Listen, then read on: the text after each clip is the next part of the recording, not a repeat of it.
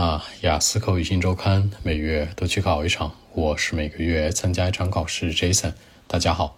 那关于二零二三年十月二十八号雅思考情汇总分析，由于在考场附近录制，难免有些杂音，不要介意。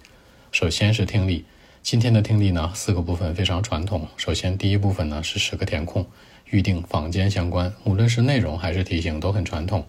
第二部分是导游介绍相关，是多选加匹配。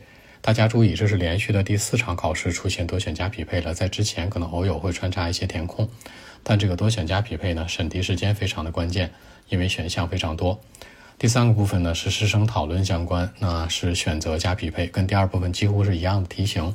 那这两个部分来看的话，题型可能会占据你很大的审题时间和比重，审题一定要仔细认真以及迅速。第四个部分是濒危的动物相关，补全句子为主。那整体来讲，听力难度系数中等偏上一些。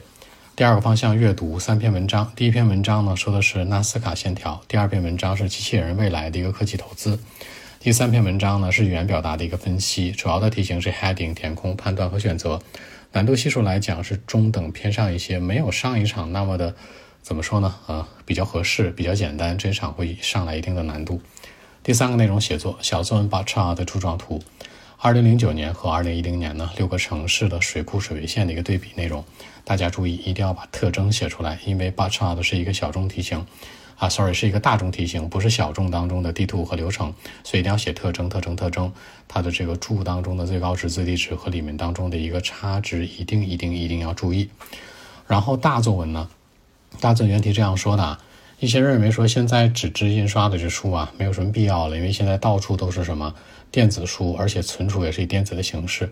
但其他人认为说，纸质书啊，可能仍然会起到一个很好的作用，在生活当中很重要。讨论两者观点，大家注意一下，无非就是纸质书和电子书的一个对比，纸质材料和电子材料。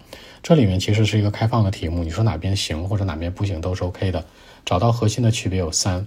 第一，它本身来讲的话，就存储性来说，肯定是电子书的电子文档会更好。但它有一个核心问题，很容易被毁掉，比如没电了，比如可能宕机了，比如可能一下子没保存都没了。但纸质书就没这个问题。第二呢，要注意，在这么多年的历史当中呢，其实你去国家博物馆、国家图书馆和相关里面存在的，还是纸质的书更有一个价值和收藏意义。站在文化角度。第三，站在人的属性，想想的课本都电子的还是纸质的？全世界好像都纸质的多吧？就是存在即合理嘛。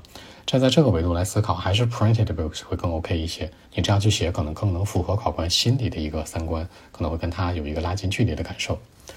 好，那整体的内容就是这样。更多文本问题，微信一七六九三九一零七。